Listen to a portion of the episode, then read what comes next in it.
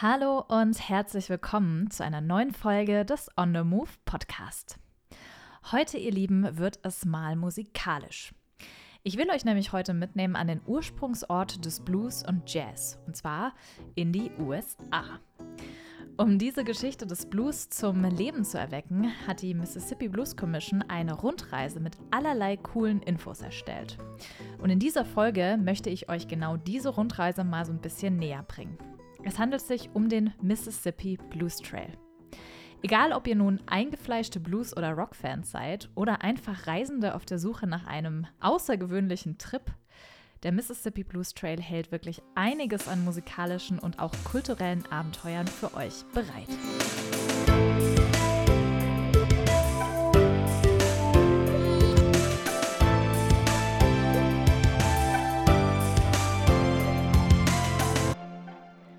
Schön, dass ihr heute mit dabei seid. Ich bin Lena, Reisejournalistin und die Stimme hinter diesem Podcast. Wie schon erwähnt, geht es heute um den Travel Guide zum Mississippi Blues Trail. Und ich will euch meine Reiseroute inklusive der besten Tipps und Tricks für Aktivitäten, Unterkünfte und Transport mitgeben. Das wird also eine vollgepackte Folge. Schnappt euch am besten auch direkt was zum Schreiben. Aber erstmal ein paar Facts zum Anfang. Jedes Jahr bereisen Millionen Touristen die USA wegen ihrer wunderschönen Landschaft. Strände, Wälder aus Mammutbäumen, pulsierende Städte, atemberaubende Canyons, leckere Burger und auch endlose Highways. Und ja, es gibt noch so viele weitere Highlights, die man nennen könnte. Ich bin mir sicher, der ein oder andere von euch kann auch relaten.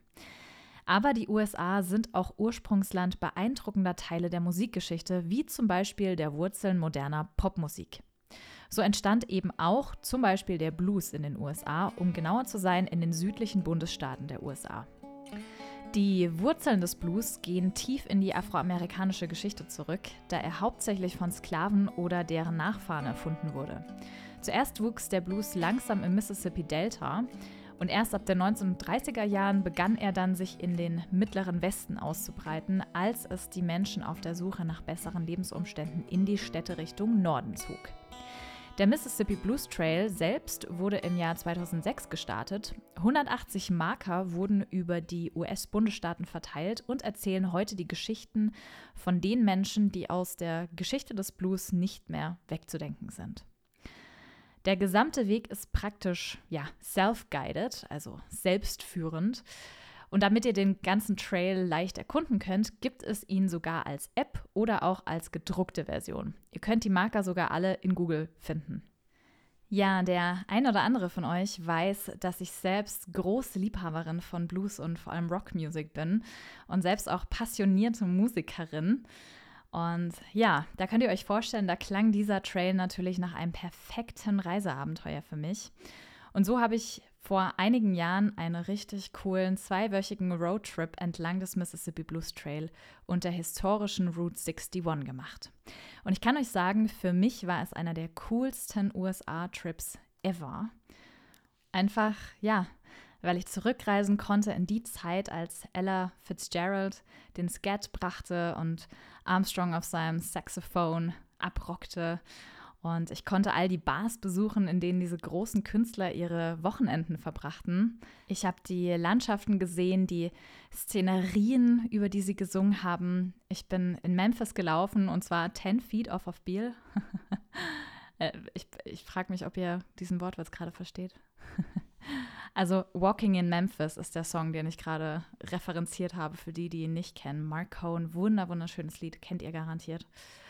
Ja, und obwohl der Blues eigentlich im Süden der USA geboren wurde, habe ich die Route einmal umgedreht und bin zusammen mit meinem Bandmate rückwärts von Nord nach Süd gereist. Begonnen haben wir in Chicago, einer Stadt, die man von Europa bzw. Deutschland aus richtig gut ja, erreichen kann. Und wir sind dann von Chicago in den Süden gereist. Und auf diese Tour möchte ich euch in dieser Folge einfach ein bisschen mitnehmen, denn aus meiner Sicht ist es sehr, sehr praktisch, die Tour auch so rum zu reisen. Wir fangen also an, los geht's. Los geht es mit eurem Flug nach Chicago.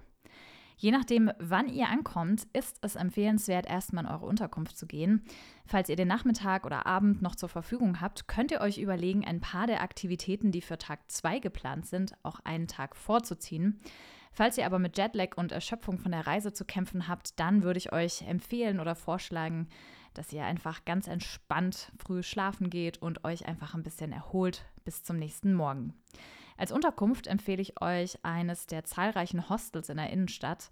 Wer frühzeitig bucht und eventuell auch in einem Schlafsaal ein paar Nächte bleiben möchte oder sich das zumindest vorstellen kann, der ja, kann auch hier wirklich viel Geld sparen. Die meisten Hostels haben beispielsweise auch getrennte All-Female oder All-Male äh, Schlafsäle oder auch relativ preisgünstige Doppelzimmer. Ist also für so eine große Stadt und auch eine nicht so günstige Stadt äh, wie Chicago definitiv ein Tipp. Wir bleiben an Tag 2 noch in Chicago. Startet am besten mit einem guten Frühstück in eurer Unterkunft und zwar relativ früh in den Tag. Wenn ihr den besten Blick über Chicago sehen wollt, dann macht euch auf den Weg zum John Hancock Observatory. Früh da zu sein lohnt sich hier echt, denn die Schlange am Eingang wird umso länger, desto später am Tag man dort ankommt. Genießt den Blick über die Stadt und den Lake Michigan, macht ein paar Fotos und kauft vielleicht ein, zwei Souvenirs. Danach geht es dann weiter in die Innenstadt Richtung Wrigley Building und dem Riverwalk direkt vor der Skyline. Geht weiter zum Millennium Park und schaut euch das berühmte Cloud Gate aus Edelstahl an. Auch hier kann man richtig, richtig coole Fotos machen. Wenn euch der Millennium Park gefällt, spaziert ruhig noch die ein oder andere Runde und macht einen Abstecher zum Lurie Garden und dem Buckingham Fountain. Auch bekannt ist Chicago für seine Öffis. Der Chicago Elevated Train Loop in der Innenstadt fährt an einigen der wichtigsten Gebäuden vorbei, wie den Willys Tower und das Rathaus. Kauft euch dazu am besten ein Tagesticket und nehmt die L, so heißt die, ähm, so heißen die Öffis, dieser Train, ähm, und fahrt mit dieser L über den Loop. Außerdem bringt euch die L so ziemlich überall in Chicago hin. Falls ihr noch Zeit habt, würde ich euch auch noch einen Abstecher nach Chinatown empfehlen. Dort gibt, gibt es extrem leckeres und vor allem sehr günstiges Essen. Zu der Zeit, als ich in Chicago war, gab es nicht viele Bluesmuseen leider oder Ausstellungen, ähm, die es wert gewesen wären, wirklich reinzugehen. Online konnte ich aber etwas über die Chicago Blues Experience für euch in Erfahrung bringen. Leider hat das Museum aktuell noch nicht geöffnet, sollte jedoch noch 2023 fertig werden. Haltet das also definitiv auch oder behaltet das für euch im Hinterkopf, ähm, wenn ihr zukünftig in Chicago unterwegs seid. Auf eurem Reiseplan entlang des Mississippi Blues Trail sollte ein Besuch definitiv nicht fehlen. An Tag 3 geht es weiter nach St. Louis, Missouri. Am besten nehmt ihr dafür einen sehr frühen Bus von Chicago nach St. Louis. Die Fahrt dauert nämlich ungefähr fünf Stunden. Das sollte man echt nicht unterschätzen, diese ganzen Entfernungen. Wahrscheinlich ist es auch am besten, zuerst in eure Unterkunft zu gehen und euer Gepäck dort abzulegen, bevor ihr euch auf den Weg Richtung Innenstadt macht. Ein Highlight ist definitiv das St. Louis National Blues Museum. Kostet gerade mal 15 Dollar oder 10 Dollar für alle Studis. Und dort könnt ihr mehr über die verschiedenen regionalen Stile der Blues Music erfahren. Und außerdem gibt es auch einige regelmäßige Music Shows zu sehen. Geht danach in Richtung Mississippi River. Dort gibt es die Hauptsehenswürdigkeit von St. Louis, nämlich der berühmte Gateway Arch, aka The Gateway to the West. Er ist über 190 Meter hoch und damit das höchste Bauwerk der Stadt. Falls ihr noch die Energie und Zeit übrig habt, könnt ihr auch noch die Budweiser Brewery besuchen, während ihr in St. Louis seid. Das ist jetzt definitiv nicht eine bluesbezogene Aktivität, aber auf jeden Fall eine gute Gelegenheit, mal ein bisschen zu feiern und das ein oder andere Bierchen zu zischen. Leider gibt es im Gegensatz zu Chicago kaum empfehlenswerte Hostels in St. Louis. Deshalb macht es Sinn, auch Optionen wie Couchsurfing, Airbnb oder sogar Hotels zu checken. In der Innenstadt gibt es einige schicke Business-Hotels, die bei geringer Auslastung regulär günstige Zimmerpreise anbieten. Schaut also einfach mal auf Booking.com oder ähnlichen Websites nach einem guten Deal. Wir hatten damals das Glück und haben so ein ziemlich ja, günstiges Zimmer bekommen im Crown Plaza Hotel. An Tag 4 geht die Reise weiter nach Memphis. Nehmt dafür am besten wieder den Bus. Die Fahrt dauert ca. 5 bis 6 Stunden, also solltet ihr spätestens gegen Mittag einen Bus erwischen. Vom Busterminal in Memphis kommt ihr mit einem Trolley, das ist eine Art ja, lokaler Shuttlebus, zu eurer Unterkunft. Aber Achtung, die Trolleys fahren nur bis 18 Uhr. Es gibt nur ein richtiges Hostel in Memphis und zwar das Hostel Memphis. Ein Sechsbettzimmer kostet gerade mal 35 Dollar pro Nacht. Allerdings könnt ihr zum selben Preis auch eine andere Unterkunft finden, zum Beispiel ein Motelzimmer inklusive Badezimmer mit Frühstück. Checkt auf jeden Fall auch in diesem Fall mal die Hotelbuchungsseite eures Vertrauens äh, während eurer Reiseplanung. Falls ihr abends nicht so müde seid, könnt ihr direkt noch mitten reinspringen in eure Blues-Erfahrung. Macht euch auf den Weg zu Tennessees berühmtester Straße, der Beale Street, in der Innenstadt von Memphis. Die Beale Street ist ein sehr bedeutender Ort in der Geschichte des Blues. Dort findet ihr drei Blocks voller Nachtclubs, Restaurants, Bars und Shops mit den verschiedensten Musikgenres. Schon während ihr die Straße herunterlauft, wird euch Delta Blues, Jazz und Rock'n'Roll Music aus jeder Ecke und jedem Gebäude entgegenkommen. Nehmt euch dann einfach ein, zwei Drinks, hört ein paar Livebands zu und fühlt die musikalischen Vibes dieses Ortes. Falls ihr selbst Musiker seid, könnt ihr euch auch einfach mal zu den Künstlern auf die Bühne stellen und ein bisschen mit ihnen jammen. Die sind da meistens relativ offen. Und in der Beale Street ist eigentlich auch wirklich alles möglich und jede Nacht scheint irgendwie Wochenende zu sein. Das war tatsächlich sehr faszinierend. Für Tag 5 bleiben wir ebenfalls noch in Memphis. Startet den Tag erstmal mit einem guten Frühstück in eurem Hotel, Hostel, Motel, wo auch immer ihr untergebracht seid und macht euch dann auf den Weg zum Stax Museum of American Soul Music. Der Eintritt kostet euch gerade mal 13 Dollar. Das Museum erzählt die Geschichte amerikanischer Soul-Musik. Der Fokus liegt dabei auf Stax Records und feiert damit die Musik von Otis Redding, Johnny Taylor, Isaac Hayes, Aretha Franklin, Tina Turner, All Green und viele, viele mehr. Die Ausstellung ist ziemlich interaktiv. Es gibt eine Menge Videomaterial, eine Tanzfläche und jede Menge Musik zu hören. Deshalb absolut eines meiner Lieblingsmuseen entlang des Mississippi Blues Trail und definitiv sehenswert und ein absolutes Must-See. Nachdem ihr im Stax wart, geht zur Beale Street und schaut euch die Shops und Restaurants mal bei Tag an. In der Umgebung werdet ihr auch noch weitere sehenswerte Museen finden, wie zum Beispiel das Memphis Rock and Soul Museum oder die Memphis Music Hall of Fame. Neben der Beale Street gibt es auch noch die Gibson Guitar Factory, die für mich ebenfalls ein Must-Do war. Wenn ihr also auf der Suche seid nach einer neuen Gitarre, dann geht dort mal hin. Memphis an sich hat einfach wirklich super viel zu bieten und deswegen bleiben wir dort auch noch an Tag 6. Heute werdet ihr nämlich auf den Spuren Elvis Presleys wandeln. Eine der berühmtesten Attraktionen in Memphis ist sein Zuhause. Der Name Graceland sagt euch sicherlich etwas. Es gibt verschiedene Eintrittsoptionen ab 49 Dollar. Nach oben hin sind hier übrigens keine Grenzen gesetzt. Ihr könnt auch eine VIP-Tour mit allen Extras und Verpflegung für 215 Dollar pro Person buchen. Ganz schön crazy. Elvis kaufte das Haus im Jahr 1957 und lebte dort etwa 20 Jahre. Neben seinem eigentlichen Haus wurden noch weitere Attraktionen zu Graceland hinzugefügt. Ihr könnt zum Beispiel eine Ausstellung seiner Flugzeuge und Autos sowie ein großes Besucherzentrum sehen. Falls ihr richtige Elvis-Geeks seid, wird das wahrscheinlich eines eurer absoluten Highlights des Trips werden. Solltet ihr eure Reise aber so günstig wie möglich halten wollen, könntet ihr auch überlegen, Graceland auszulassen und stattdessen einige der kostenlosen Galerien und Museen in Memphis zu besuchen oder eure Reise in den Süden fortzusetzen.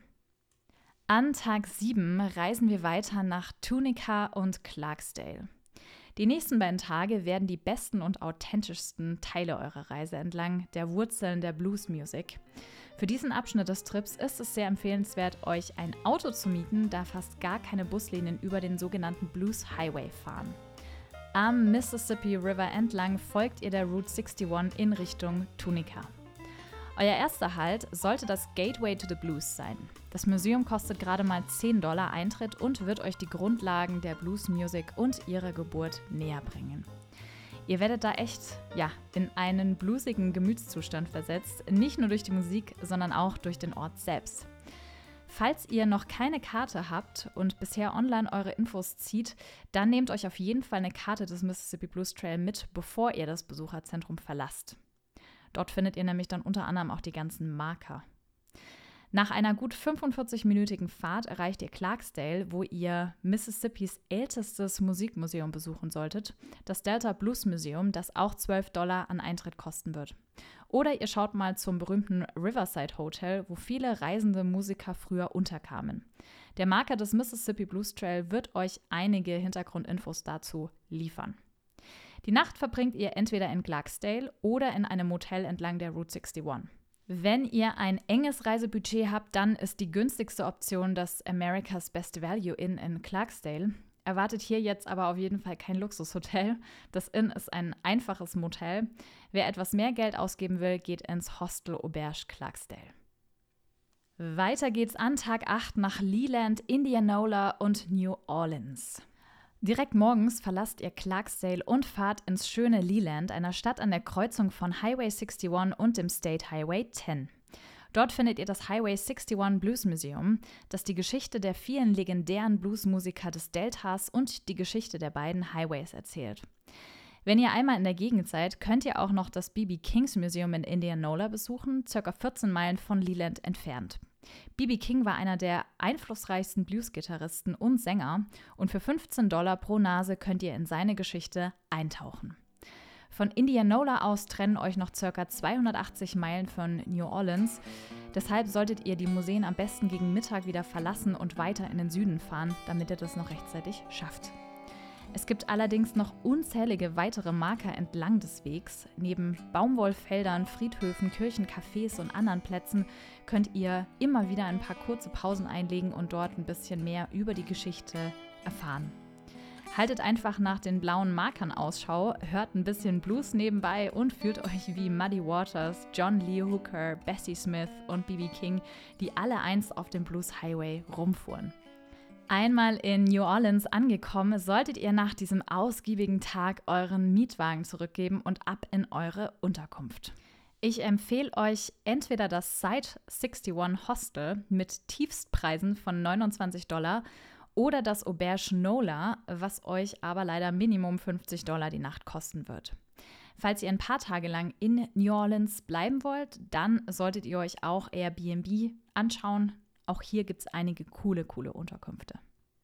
New Orleans ist weltweit bekannt als Wiege des Jazz, da die Stadt eine lange und auch bedeutende Geschichte im Jazz hat.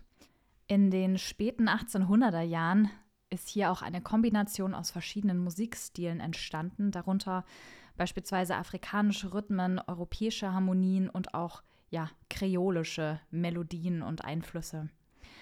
Außerdem ist NOLA, wie New Orleans auch genannt wird, eine Stadt, die ständig Musik spielt. Und es gibt viele Clubs, Bars und Veranstaltungsorte, die regelmäßig Live Jazz und Blues Music anbieten.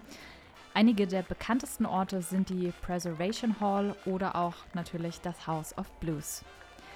New Orleans veranstaltet auch jedes Jahr einige der besten Jazz- und Blues-Festivals der Welt, darunter das New Orleans Jazz and Heritage Festival, das French Quarter Festival und das Essence Festival. New Orleans hat auch eine reiche Kultur und Geschichte, die eng mit dem Jazz und Blues verbunden ist. Die Stadt hat eine Vielzahl von Museen, historischen Städten und Denkmälern, die den Einfluss der Musik auf die Stadt und die Welt ja, zeigen. Zusammenfassend kann man also sagen, New Orleans hat für jeden Jazz- und Blues-Fan, aber auch äh, ja eigentlich für alle Musikfans wirklich viel zu bieten. Die Stadt hat eine reiche Musikgeschichte und Kultur, eine lebhafte Musikszene und bietet wirklich wahnsinnig viele Möglichkeiten, Live-Musik zu hören und Festivals zu besuchen und auch ganz viel Kultur zu erleben. Was ich persönlich auch immer sehr cool fand, in und um das French Quarter werdet ihr auch einige Instrumentenläden finden, die neben den Musikinstrumenten auch sehr coole und authentische Souvenirs verkaufen. Also schaut auch da ruhig mal rein. Und vor allem checkt natürlich die Bourbon Street aus. Hier findet ihr die allermeisten Clubs und Bars und Live-Musik und Konzerte. Also ja, schaut da auf jeden Fall mal vorbei. Bourbon Street. Ja, wer dann immer noch nicht genug hat, kann an bzw. ab Tag 11 seine Reise auch noch fortsetzen. Von New Orleans aus gibt es nämlich mehrere Möglichkeiten, noch ein paar Urlaubstage dran zu hängen. Ich persönlich bin bei meiner Reise von New York aus heimgeflogen und davor war ich noch in Houston, Austin und Dallas unterwegs. Also ich habe noch so eine kleine Texas-Tour gemacht. Ihr könnt von NOLA aus beispielsweise aber auch einen Bus nach Alabama nehmen oder wie gesagt nach Texas. In beiden Staaten gibt es großartige Sehenswürdigkeiten und Aktivitäten, mit denen ihr euch für einige weitere Tage beschäftigen könnt. So, und das war es auch schon wieder mit dieser, ja, sehr musikalischen Podcast-Folge. Ich hoffe, dass ich euch den Blues ein bisschen näher bringen konnte. Den Mississippi Blues Trail gibt es auch auf Englisch und auf Deutsch auf meinem Blog zum Nachlesen. Und zwar unter www.lenaonthemove.com. Ich freue mich schon, wenn ihr in der nächsten Folge wieder mit dabei seid. Bis dahin, bleibt gesund, bye bye, tschüss und auf Wiederhören. Wenn dir diese Folge gefallen hat und du den Podcast unterstützen möchtest, teile ihn gerne mit anderen, verlinke uns in den sozialen Medien oder hinterlasse eine positive Bewertung bei Spotify oder iTunes. Äh, weitere Berg- und mehr Abenteuer sowie jede Menge Reiseinspiration findest du bei Instagram und natürlich auf www.lenaonemove.com. Dieser Podcast ist eine Produktion in Zusammenarbeit mit dem ALB Content Lab. Besonderer Dank geht an Jana. Danke und bis zum nächsten Mal im On the Move Podcast.